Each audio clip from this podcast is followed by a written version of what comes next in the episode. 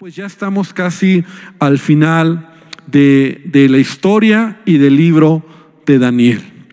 Eh, hemos hablado sobre, sobre este hombre muchas cosas importantes, pero realmente hoy lo que vamos a hablar, capítulo 10 de, de Daniel, es, es una, eh, eh, es una un todo de, ya del final, de las revelaciones que está recibiendo Daniel.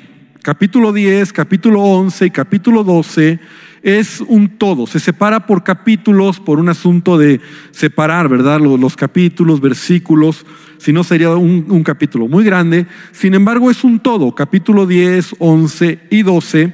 Y eh, en esta última gran visión que tiene Daniel de lo que va a suceder en el futuro, podríamos decir que el capítulo 10 es como la introducción de lo que Daniel va a ver, lo que se nos va a explicar. Pero antes de entrar al capítulo, solamente recordar en el capítulo 9 cómo Daniel está orando a Dios. ¿Te acuerdas? La oración de Daniel es una de las oraciones más eh, relevantes en la Biblia porque Daniel abre su corazón a Dios. Hablábamos que Daniel estaba estudiando al profeta Jeremías. Daniel está eh, eh, estudiando y encuentra en el profeta Jeremías cómo Dios a través de Jeremías había hablado que después de 70 años que ellos estuvieran cautivos en Babilonia, iba a venir el tiempo donde Dios iba a traer restauración. Daniel está preguntándole a Dios, Daniel está orando y le está diciendo y se mete en un tiempo de, de ayuno, de oración, de humillación, de, de, clamor a Dios, porque aún en el contexto histórico, pues Daniel no ve claro, ¿verdad?, que eso suceda. Realmente él ve como ya el siguiente imperio que estaba gobernando, que eran los persas, medo-persas, eran un imperio que también estaba trayendo eh, dominio y era difícil que esa palabra que, que, Jeremías había dicho, pues ya estaban, se habían cumplido los 70 años. Y entonces vimos en el capítulo 9 cómo cuando Daniel está orando, Daniel está humillado, Dios le habla a través de un mensajero, de un ángel y le dice, no son 70 años, te voy a hablar sobre 70 semanas, 70 periodos de 7 años, ¿no? O sea, 490 años. Estudiamos las famosas 70 semanas de Daniel, que es una profecía que tiene un alcance de lo que sucedería en el pueblo de Israel, la venida de Jesucristo y hasta los últimos tiempos. Entonces hablábamos cómo se separaba en siete semanas, 62 semanas y luego una semana, que sería la, la última, el último tiempo donde de alguna manera panorámica Dios le está hablando a Daniel. Lo vamos a ver también en capítulo 11 y capítulo 12 porque estas profecías se van entrelazando. Pero a lo que yo puedo ver es que Daniel es un hombre que está orando. Es un, es un, hombre que, que, sabe que una de las armas más poderosas que tenemos en esta vida es la oración. Al principio, nuestra hermana Leti decía algo que, que me llamó la atención y decía, a lo mejor tú oraste ayer, oraste en la mañana, pero tienes que seguir orando, pidiendo a Dios por tu necesidad. Y vemos que eso es lo que Daniel está haciendo, porque la oración es una herramienta que Dios nos ha dado para conectarnos con Dios. La oración es, es, es, lo más increíble que Dios nos ha dejado para que tú puedas buscar y encontrar al Dios creador de todas las cosas. De hecho, la palabra por eso nos enseña, Pablo dice, orad sin cesar. Otra versión dice, nunca dejen de orar, nunca dejen de orar. Entonces, si algo tenemos que aprender de Daniel es que él era un hombre de oración, ¿verdad? Incluso vemos en su historia cómo él oraba tres veces al día, abría las ventanas de su, de su casa, de su cuarto, ¿no? Dirigiendo hacia Jerusalén. Era un hombre que oraba y por esa comunión con Dios, por esa relación que Dios, que él tiene con Dios, es que vemos un hombre íntegro, es un hombre, es un hombre eh, que tiene una identidad clara, es un hombre que a pesar de que tiene de que hay tantos problemas en su contexto, en su vida, en el contexto histórico que está viviendo, es un hombre que se mantiene fiel y se mantiene firme. Daniel es un hombre ocupado. Daniel es un hombre que está, y ya vimos cómo llegó a ser uno de los hombres más importantes en el reino de Babilonia y también en Persia. Entonces era un hombre importante, era un hombre que, que tenía mucho trabajo, tenía muchas actividades, seguramente tenía juntas, tenía que tomar decisiones, tenía reuniones con, con con los gobernadores de, las diferentes provincias, todo lo que hacía, pero Daniel nunca dejó ni descuidó la oración. Y la oración es la gasolina o es la herramienta que Dios nos da para conectarnos con Dios y para poder en realmente tener una vida como Él quiere. Dejas de orar, tu vida espiritual decae dejas de estudiar la palabra, tu vida espiritual decae. De hecho, una de las primeras cosas que dejamos de hacer cuando nuestra vida espiritual está mal es orar. Y es como un termómetro que tú y yo deberíamos de, tener. Entonces, vemos cómo ahora en este capítulo 10, como te decía, es como una introducción de lo que va a venir en ya, el final, capítulo 11 y capítulo 12. Y entonces vamos a hablar una un, tema muy relevante en este capítulo 10, aparte de que vamos a leer y vamos a ver cómo nuevamente Daniel tiene esta, eh, esta manera en que está orando y cómo Dios le habla para, para prepararlo a, la, a, la, a lo que va a venir, a darle esta profecía. Daniel tiene una experiencia muy importante sobre el mundo espiritual. Es como que por un momento se va a correr el velo, y está muy padre este capítulo, se va a correr el velo de lo que sucede en el mundo espiritual. Algo que debemos de recordar, que el mundo espiritual es tan real como el mundo físico. El que no lo veamos no significa que no está ahí. Existe. De hecho, hay muchas cosas que existen y no vemos. O sea, están ahí. Entonces, el mundo espiritual es real, pero es como de repente ver por un orificio, ¿no? Imagínate que tú estás eh, mirando algo y como cuando, no sé si te ha tocado eh, vivir esta experiencia, que de repente vas a algún lugar y quieres conocer lo que hay del otro lado, y entonces hay un pequeño orificio ahí donde tú puedes ver qué hay del otro lado. Y eso que tú ves te sorprende, te, te impresiona. Así es este capítulo 10. Es como un pequeño orificio que vamos a ver, se va a abrir el velo para ver lo que hay detrás del mundo espiritual y que nos va a ayudar a entender muchas cosas. Sin embargo, lo que está ahí también debemos de tener mucho cuidado de no de ahí, desde lo que vamos a aprender hoy, empezar a hacer conjeturas, ideas, eh, doctrinas que a veces están mal fundadas, más en experiencias que lo que la palabra de Dios dice. Y ahorita vamos a entrar a ello. Entonces, capítulo 10, vamos a leer del versículo 1 al versículo 4. Dice, en el año tercero de Ciro, rey de Persia, fue revelada palabra a Daniel llamado Belsasar. ¿Recuerdas que este era el nombre o sobrenombre que se le había puesto a Daniel en Babilonia? Nuevamente se menciona, ya nos había mencionado, ya se identificaba a Daniel como tal, pero bueno, llamado Belsasar, y la palabra era verdadera y el conflicto grande, pero él comprendió la palabra y tuvo inteligencia en la visión. Y en aquellos días yo, Daniel, estuve afligido por espacio de tres semanas. No comí manjar delicado, ni entró en mi boca carne ni vino, ni me ungí con ungüento, hasta que se cumplieron las tres semanas.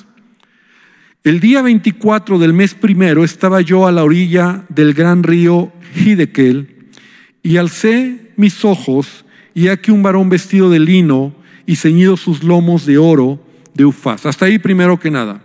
Entonces Daniel está, vemos que está mostrándonos esta visión en el reinado de Ciro, rey de Persia, más o menos en el año 537 antes de Cristo y en este tiempo, Ciro, y lo veíamos la semana pasada, ya había establecido un edicto para que los judíos pudieran regresar a Jerusalén, aunque fue un edicto que poco a poco los judíos fueron regresando, no en las mejores condiciones, por supuesto, porque es ahí donde entra Esdras, Nemías, para empezar a tratar de reconstruir y, arreglar todo lo, lo mal que estaba Jerusalén. Sin embargo, eh, Daniel se quedó en Babilonia. O sea, Daniel no nos deja ver la Biblia, o Daniel al menos el libro, que él regresara a Jerusalén. Él, se quedó, tal vez él murió ahí en Babilonia, y, y lo hizo porque lo más probable es que él sabía que ahí Dios tenía su propósito, cumplir su propósito.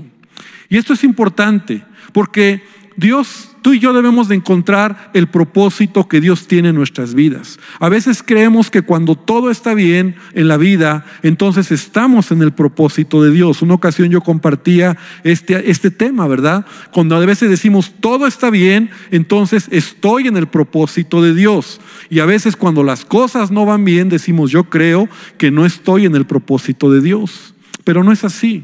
No depende de las circunstancias, sino depende de que tú sepas que estás haciendo la voluntad de Dios. Y entonces Daniel sabía que aun aunque él llegó en un contexto complicado como, como un cautivo a Babilonia, él estaba cumpliendo un propósito. Recordemos que Daniel estaba en angustia, Daniel estaba afligido por la condición de su pueblo, le causaba dolor ver a los judíos, a Israel, a esta gran nación de la que se había hablado como en los tiempos de Salomón, en los tiempos de David, ahora estaba quebrantada, totalmente desolada, el pueblo de Israel y los judíos totalmente dispersados y no había nada. Entonces Daniel está buscando al Señor, está buscando a Dios, aquí lo dice, en ayuno.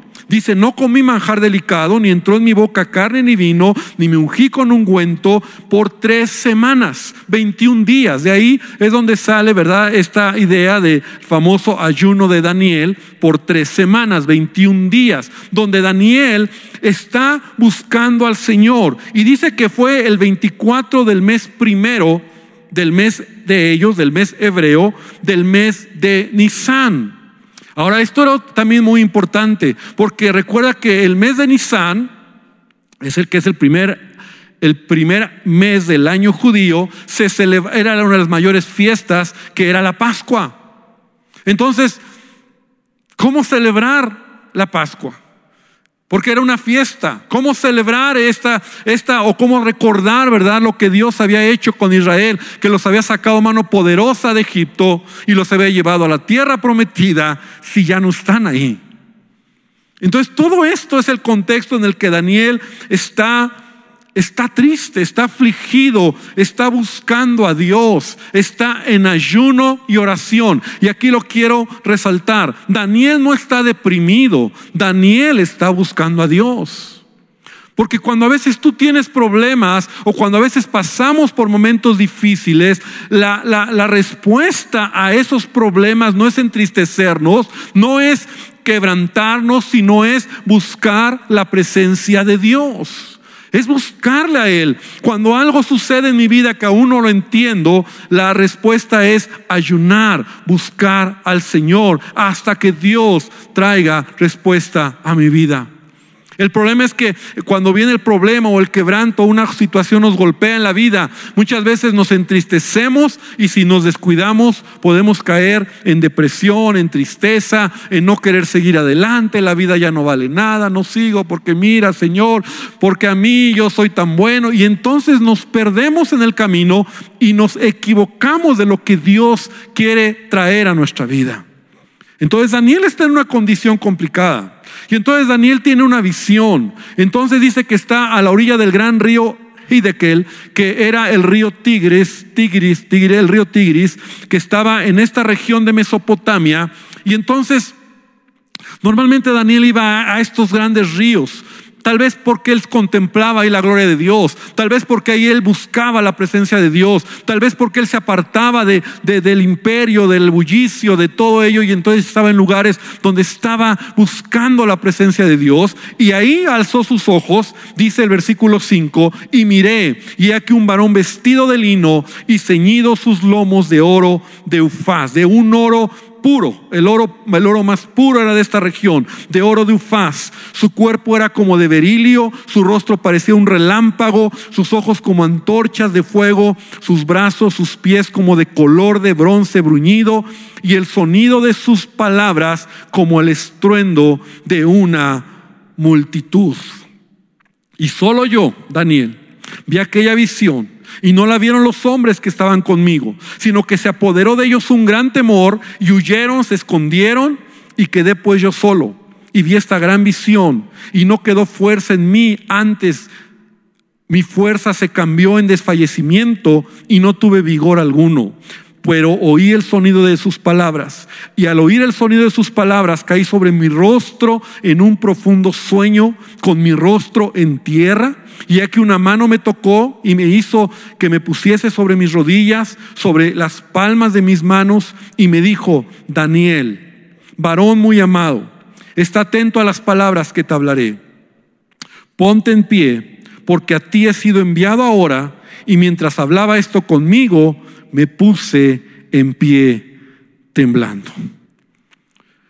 Daniel tiene una visión, una visión y recuerda que el lenguaje apocalíptico, ¿verdad? Ya hablamos de eso, el lenguaje apocalíptico se encarga de mostrarnos figuras e imágenes que representan algo, ¿no? no que significa que así es literal. Que en este caso está viendo a alguien, ¿verdad? Dice que vio a alguien, un varón vestido de lino, varón de vestido de lino, que era la vestidura de los sacerdotes, totalmente resplandeciente, totalmente resplandeciente. Dice, sus ojos, su cuerpo era como berilio, ¿verdad? Como una piedra brillante, sus ojos como un relámpago, como antorchas de fuego, color de bronce bruñido, y sus palabras como el estruendo de una multitud. O sea, era una visión de un ser espiritual totalmente impresionante, brillante. Y entonces lo que Daniel está, teniendo esta visión es de un ser angelical. Y aquí hay dos, dos interpretaciones.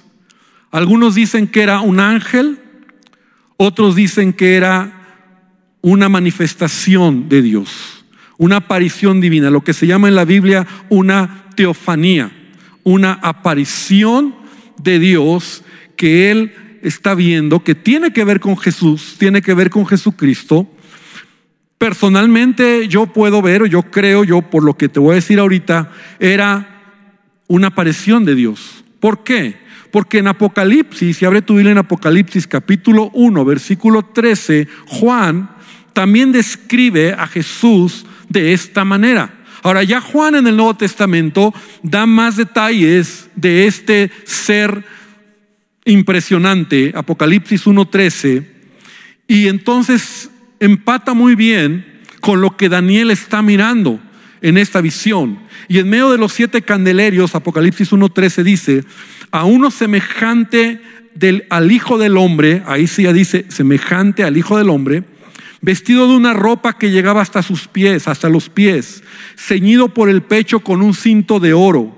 Su cabeza y sus cabellos eran blancos como blanca lana, como nieve, sus ojos como llama de fuego, sus pies semejantes al bronce bruñido, refulgente como en un horno, y su voz como estruendo de muchas aguas. ¿no? O sea, la omnipotencia, la gloria, la majestuosidad de Dios tenía en su diestra, claro que aquí ya se añade un poco de lo que Juan está viendo en Apocalipsis, siete estrellas, de su boca salió una espada aguda de dos filos y su rostro era como el sol, a lo que voy a esto, ¿verdad? Resplandeciente, iluminando, que cuando resplandece en su fuerza, y le pasó lo mismo a Juan, cuando le vi, caí como muerto a sus pies. Y él puso su diestra sobre mí diciéndome, no temas, yo soy el primero y el último, Dios, ¿verdad? La eternidad de Dios. El que vivo y estuve muerto, Jesucristo, hecho hombre, ¿verdad? Jesucristo Dios. Mas he aquí vivo por los siglos de los siglos, amén, y tengo las llaves de la muerte y del Hades. Entonces Juan está mirando esta visión. Él está mirando a Dios, están teniendo una, una aparición, una manifestación de Dios, ¿verdad? Y, entonces la gente que estaba ahí con él dice que por la misma, el ambiente, yo quiero pensar por el ambiente que está ahí, ¿verdad? La misma presencia de Dios, tuvieron temor, huyeron, se escondieron.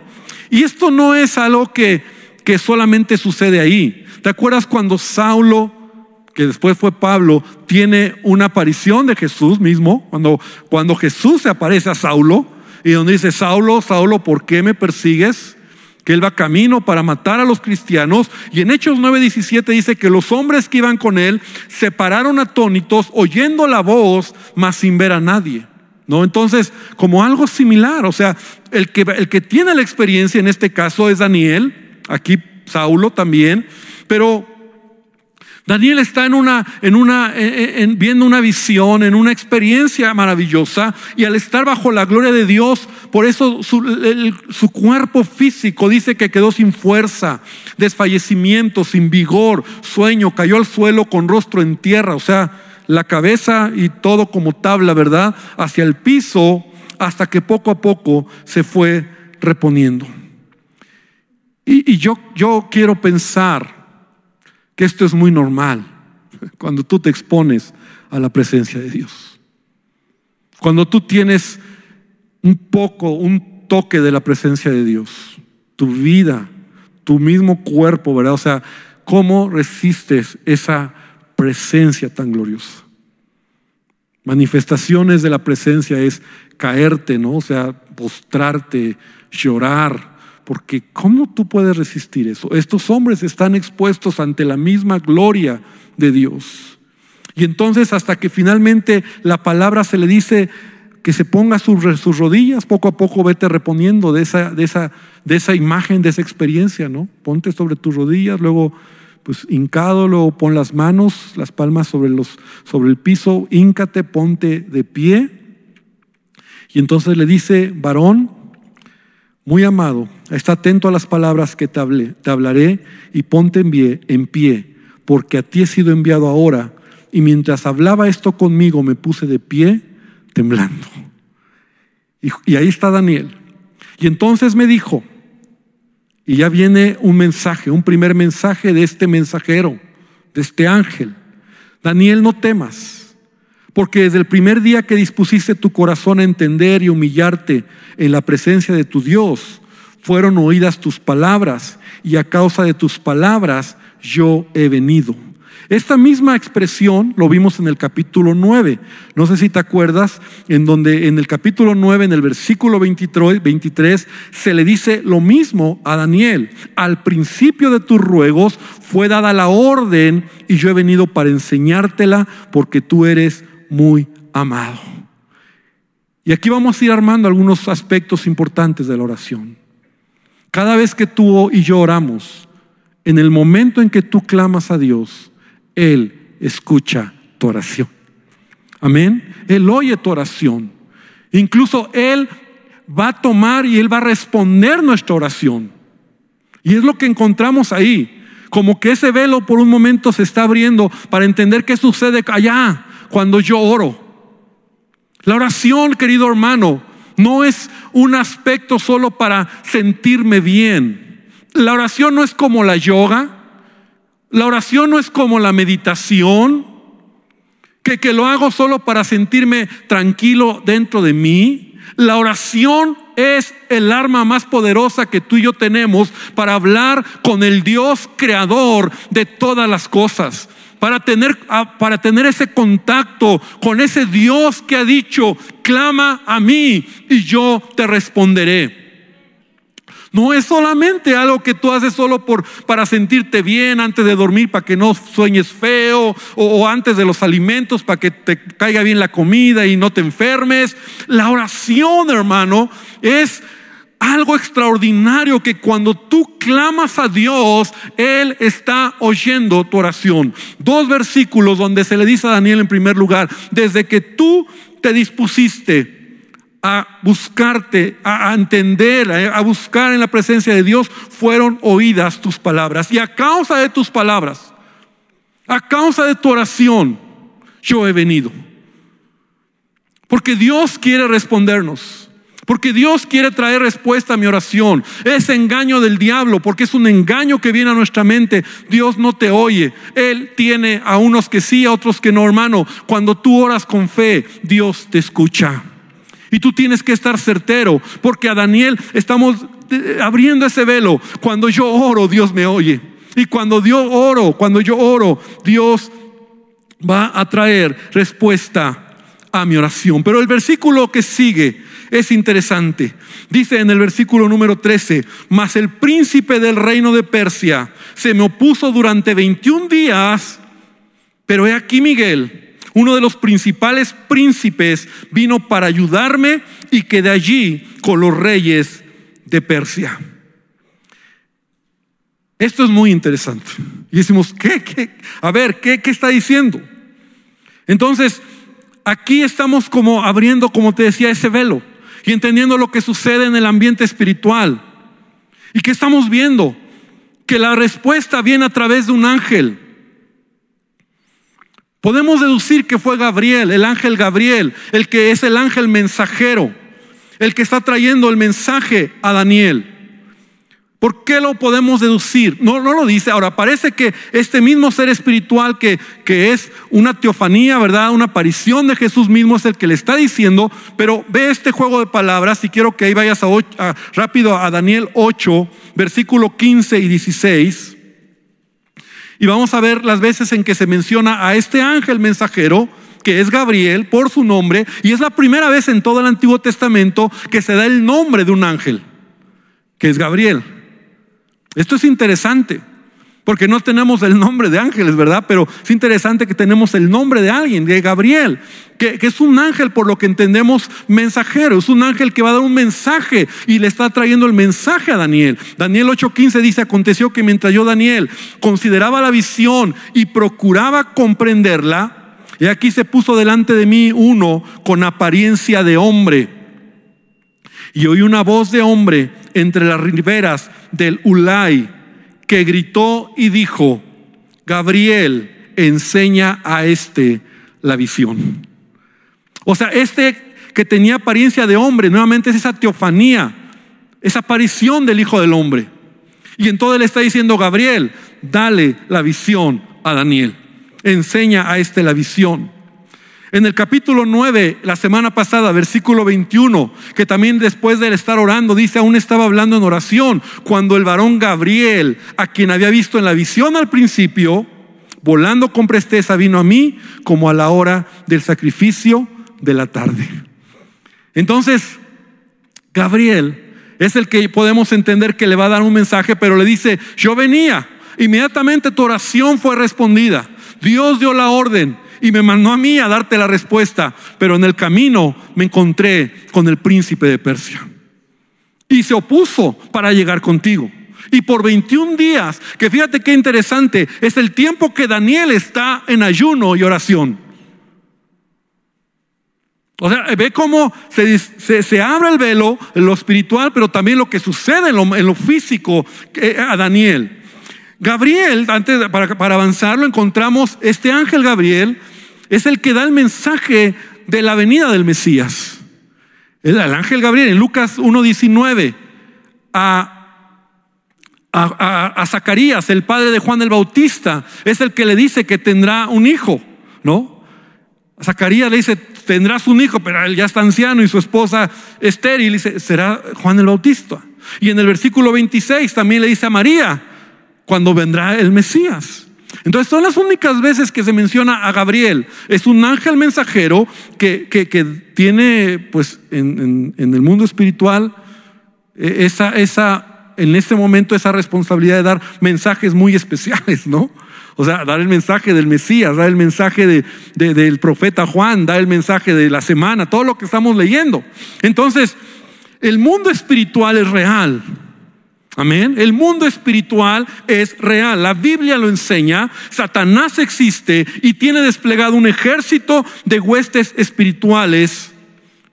Porque así lo vemos en la Biblia. Hay jerarquías, rangos en su ejército que tiene como propósito oponerse a los planes de Dios.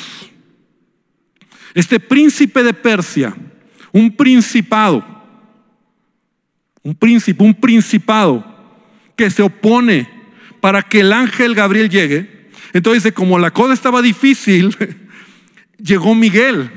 Vamos a hablar ahorita de Miguel también, porque es otro ángel o arcángel que se menciona en la Biblia. Que, que Miguel ya es un arcángel más bien que pelea, es un, es un ángel que lucha, ¿verdad?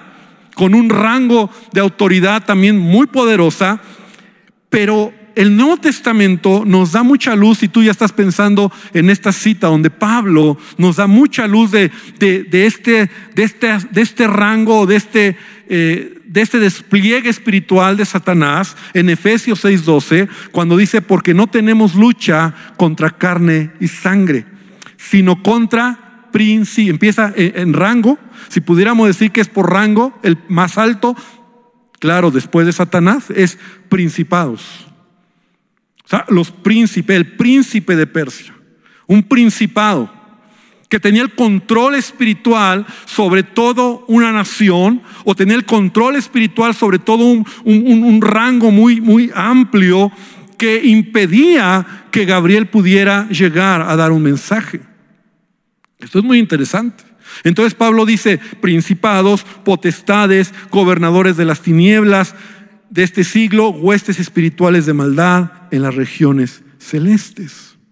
No vamos a meternos a tan profundidad a este tema que es muy interesante, sin embargo, debemos de tener cuidado, porque no vamos no debemos nunca enseñar o leer o aceptar nada que esté fuera de lo, de lo único que la Biblia dice.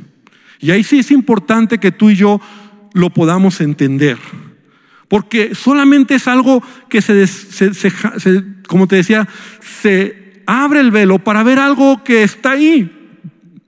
Pero seguramente hay muchas dudas y preguntas y, entonces cuando tú ya empiezas a el, elucubrar, inventar y decir, es ahí donde ya nos perdemos con herejías, con cosas que nada que ver de lo que la Biblia dice. Pero Efesios 6 nos da mucha luz de lo que está viviendo Daniel. ¿Por qué él está adorando? Él ha estado perseverando en oración. Él está esperando una respuesta de Dios. Y entonces la oración entendemos que es algo que Dios escucha, pero también es, de alguna manera, es una lucha. Cuando tú estás orando y perseverando en oración, tú estás pidiendo y no o sea, no es mi responsabilidad andar pensando, ¿y será que ahí ya viene el ángel y está atorado? O sea, eso no. Pero yo tengo que orar. Y yo tengo que clamar. Y yo tengo que esperar a que Dios responda.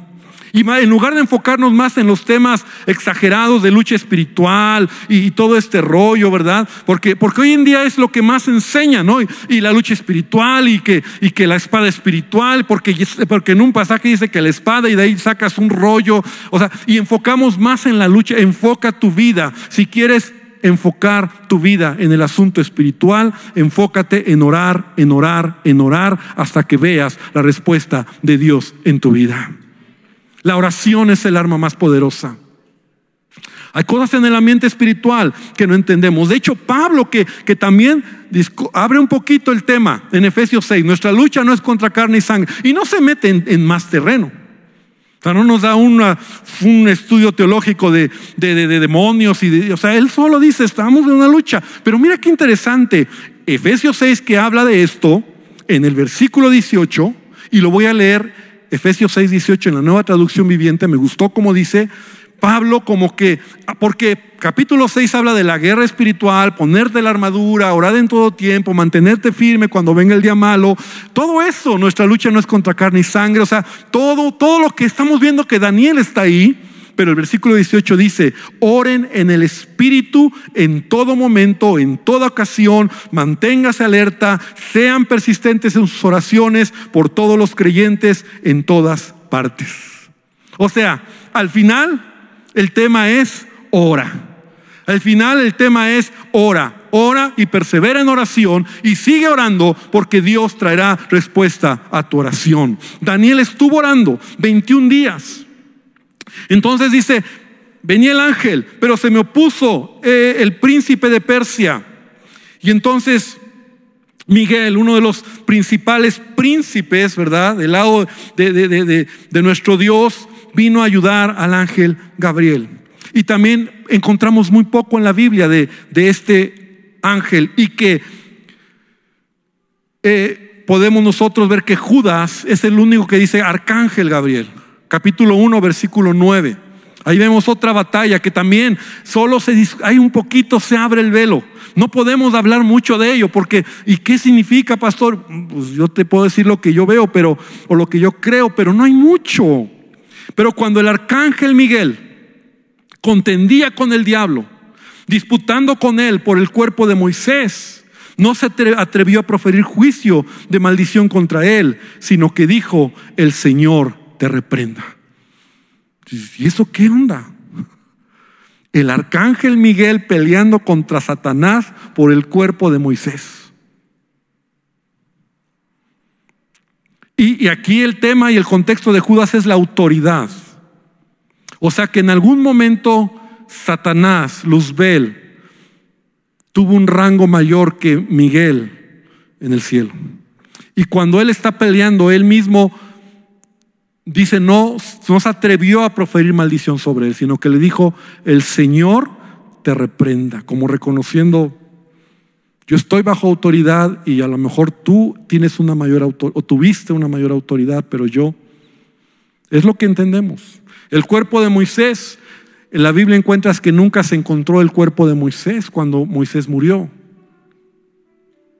La razón son varias, tal vez una de ellas y la más poderosa es porque si Israel hubiera encontrado, hubiera hecho objeto de adoración al cuerpo de Moisés. Israel era... No lo sabemos. Y hay más cosas que, bueno. Y después en Apocalipsis 12:7 nuevamente se ve otra vez a Miguel Después hubo una gran batalla en el cielo, Miguel y sus ángeles. Ahí ya vemos a Miguel con un ejército celestial luchaban contra el dragón nuevamente, contra Satanás. Y luchaban el dragón y sus ángeles. Entonces lo que podemos concluir, amada iglesia, es que en el mundo espiritual hay luchas, batallas que ni nos imaginamos. Pero nuestra responsabilidad no es descifrar esas batallas, sino entrar a esos terrenos de oración, de buscar al Señor. Entonces, dice 21 días, llegó Miguel, me ayudó, aquí estoy, he venido para hacerte saber lo que ha de venir a tu pueblo en los posteriores días, porque la visión es para esos días. Y mientras me decía estas palabras, estaba yo con los ojos puestos en tierra y enmudecido. Pero aquí uno con semejanza de hijo de hombre, nuevamente, la teofanía, la aparición de Dios, tocó mis labios abrí mi boca y hablé y dije al que estaba delante de mí, Señor mío, con la visión me han sobrevenido dolores y no me queda fuerza. ¿Cómo pues podrá el siervo de mi Señor hablar con mi Señor? Porque al instante me faltó la fuerza y no me quedó aliento. Y aquel que tenía semejanza de hombre me tocó otra vez, me fortaleció. Y eso solo es Dios, el único que lo puede hacer. Y me dijo, muy amado, no temas, la paz sea contigo esfuérzate y aliéntate. Y mientras él me hablaba, recobré las fuerzas. Y dije, hable, hable mi Señor, porque me has fortalecido. Y él me dijo, ¿sabes por qué he venido a ti? Pues ahora tengo que volver para pelear contra el príncipe de Persia. Y al terminar con él, el príncipe de Grecia vendrá. otro principado. Y acuérdate que Daniel nos habla, abierto el velo para entender cómo los imperios iban sucediendo uno tras otro. Babilonia, el imperio medo-persa, el imperio griego, el imperio romano, ¿verdad? Imperios que aún antes de existir ya Daniel, los, o Dios a través de Daniel se había profetizado que existirían. El detalle es impresionante y lo estudiamos.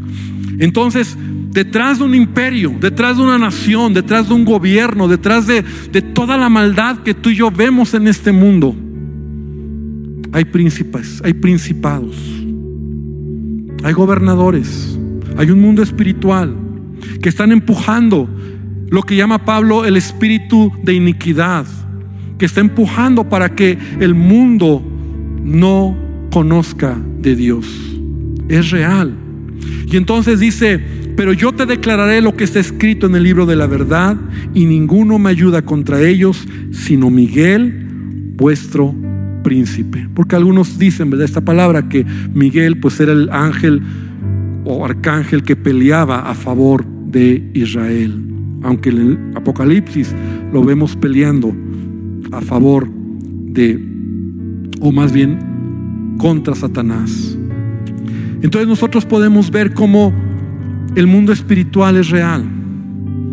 Es solamente una, en una mirilla, tú puedes ver ahí un poquito, pero no puedes, no puedes de ahí sacar mucho. Pero qué bueno, porque, porque tampoco la Biblia nunca ha pretendido resolver todas nuestras dudas y, meternos en rollos. Que cuidado, porque muchos lo hacen. Incluso hay libros, ¿no? Que, que, que, toman de ahí de, sobre los ángeles. Y, y, antes de terminar rápidamente, quiero hablar un poquito de este punto, de los ángeles. Porque la Biblia sí nos habla de los ángeles. ¿No? Ya vimos a Gabriel, a Miguel, que son los únicos que encontramos con nombre en la Biblia. No encontramos mucho, lo poquito que acabo de mencionar, pero lo que sí vemos es que los ángeles son servidores de Dios, servidores de Dios, servidores de Dios. O sea, nosotros no debemos invocar a los ángeles, nosotros no debemos de pedir el cuidado de los ángeles. O sea, esa es una equivocación, ¿no? De hecho, a lo mejor tú de niño te, recitabas esa, esa pequeña oración, ¿no? Ángel de la guarda. ¿Qué más decía? Dulce compañía, no me desampares ni de noche ni de día. Tu ángel de la guarda. Te estás pidiendo un ángel. Y eso no es bíblico. La Biblia dice que los ángeles son servidores de Dios. Fíjate lo que dice Pablo en Colosenses 2.18. No dejen que los condenen, lo voy a leer en la nueva traducción viviente, perdón. No dejen que los condene ninguno de aquellos que insisten en una religiosa abnegación o en el culto a los ángeles, al afirmar que han tenido visiones sobre estas cosas. Su mente pecaminosa los ha llenado de arrogancia. Y cuidado con esto. Porque nunca faltará aquel que tuvo una visión y que entonces el ángel vino y el ángel me habló y el ángel me enseñó y el ángel me dijo. Los ángeles son servidores de Dios, lo enfatizo. Y ahorita voy a, voy a mencionar más, pero son servidores de Dios. Y Dios es el que decide en qué momento manda a un ángel para, para bendecir o para ayudarnos. Es Dios el que ordena es a Dios a quien les sirven. Su presencia, por supuesto, nos pueden ayudar o favorecer porque así lo vemos en la Biblia. Por ejemplo, los ángeles, aquí vemos al ángel Gabriel mandando un mensaje a Daniel. Dios envió un ángel en el libro de Hechos para sacar a Pedro de la cárcel, ¿te acuerdas? Un ángel, cuando Pedro está ahí en la cárcel, lo van a matar, viene un ángel y lo sacó y después ya lo dejó ahí en la calle y y Pedro ya dijo, ya que despertó bien y entendió que, que había sido un ángel el que lo había sacado. Pero ya Pedro hizo lo suyo, ¿no? Se fue, ¿te acuerdas la historia tan, Estaban orando. Porque la oración va ligada al mundo espiritual. Estoy orando, estoy clamando y Dios está respondiendo. Y Él lo hace de manera soberana. Dios envió un ángel también para dar el mensaje a Juan, el de Apocalipsis. Entonces dice, Hebreos 1.14 en la nueva traducción viviente. Por tanto los ángeles solo son sirvientes, espíritus enviados para cuidar a quienes heredarán la salvación. Pero nosotros no podemos hacer una doctrina, no podemos aceptar ni debemos aceptar gente o personas que digan o hagan libros y digan, un ángel me habló y me dijo esto y, entonces el ángel me explicó que en el cielo es así y que ah, esto hay que hacer, ay, pues le hacemos más caso porque si le habló un ángel, pues seguramente el No, hermano, porque Dios ha hablado todo lo que tiene que hablar a través de su palabra. Y nosotros debemos entender que su palabra es la que nos muestra la voluntad de Dios. Entonces Dios en su soberanía puede enviar ángeles, sí. Dios en su soberanía puede usar ángeles también, pero no es mi responsabilidad, o sea, no es mi, no es mi trabajo, mi función, ¿verdad? El poder estarlo buscando, mucho menos llamando, porque el único que intercede por mí es Jesucristo. El único que me ha salvado es Jesucristo, el que me guarda es Jesucristo, el que bendice mi vida es Jesucristo. Y ellos son servidores de Dios. Dios lo ha querido de esa manera. Y entonces yo debo de entender cómo se mueve el mundo espiritual. Porque Daniel, Daniel 10 es muy interesante, cómo se recorre el velo por un momento. Para entender este mundo espiritual, pero, pero es algo muy pequeñito. Y de ahí no podemos sacar mucho. Pero sí podemos entender la, la, eh, lo que hay en, en el mundo natural, en el mundo material y lo que hay en el mundo espiritual. Entonces, si de algo tú y yo tenemos que aprender de Daniel, es que Daniel recibió todo esto porque era un hombre que amaba la presencia de Dios. Y el que ama la presencia de Dios es amado por Dios. Daniel en varias veces le dice el ángel, o le dice mismo Dios, eres muy amado. Eres muy amado. Daniel era conocido en el cielo. Daniel, sus oraciones eran constantes. Y Dios se complace en respondernos. Por eso, amada iglesia, la oración no es un, como decía al principio, no es un tema para calmar nuestra alma. Oro solo para sentirme bien, como la meditación, como la yoga y como tantas maneras místicas que yo puedo pensar, como un rezo, solo para calmarme. No, la oración es la herramienta más poderosa que yo tengo para poder conectarme con el Creador, con mi Dios, con mi Salvador y que Dios oye mi oración. A veces Dios responde inmediatamente y todos los, si tú eres hijo de Dios, lo sabemos. Hay respuestas que son prontas, hay respuestas que tardan. Hay respuestas que no vienen como yo las espero, pero Dios ha respondido. Porque cuando yo hablo a Dios, Dios escucha mi oración. Entonces no está en mí saber si allá arriba hay un ángel, diez ángeles, o hay una lucha, o qué está pasando. Es buscar a Dios. Y a veces en ayuno, en oración, y a veces por dos semanas, por tres semanas, por veinte días, por un mes, por medio año hasta que Dios traiga la respuesta. Cierra tus ojos y vamos a orar. Padre, te damos gracias esta noche por tu presencia, por lo que tú nos enseñas, por, por correr este velo y por mirar detrás de la detrás de la puerta el mundo espiritual. Un poquito, Dios. Un poquito. No hay mucho. Y gracias porque no hay mucho. Pero lo que tenemos es suficiente para entender que la vida espiritual y el ambiente espiritual es tan real como la vida natural, material. Señor, lo sabemos, estamos seguros de eso, por lo que tu palabra dice, pero también por lo que podemos vivir en nuestra vida diaria, porque tu presencia está con nosotros.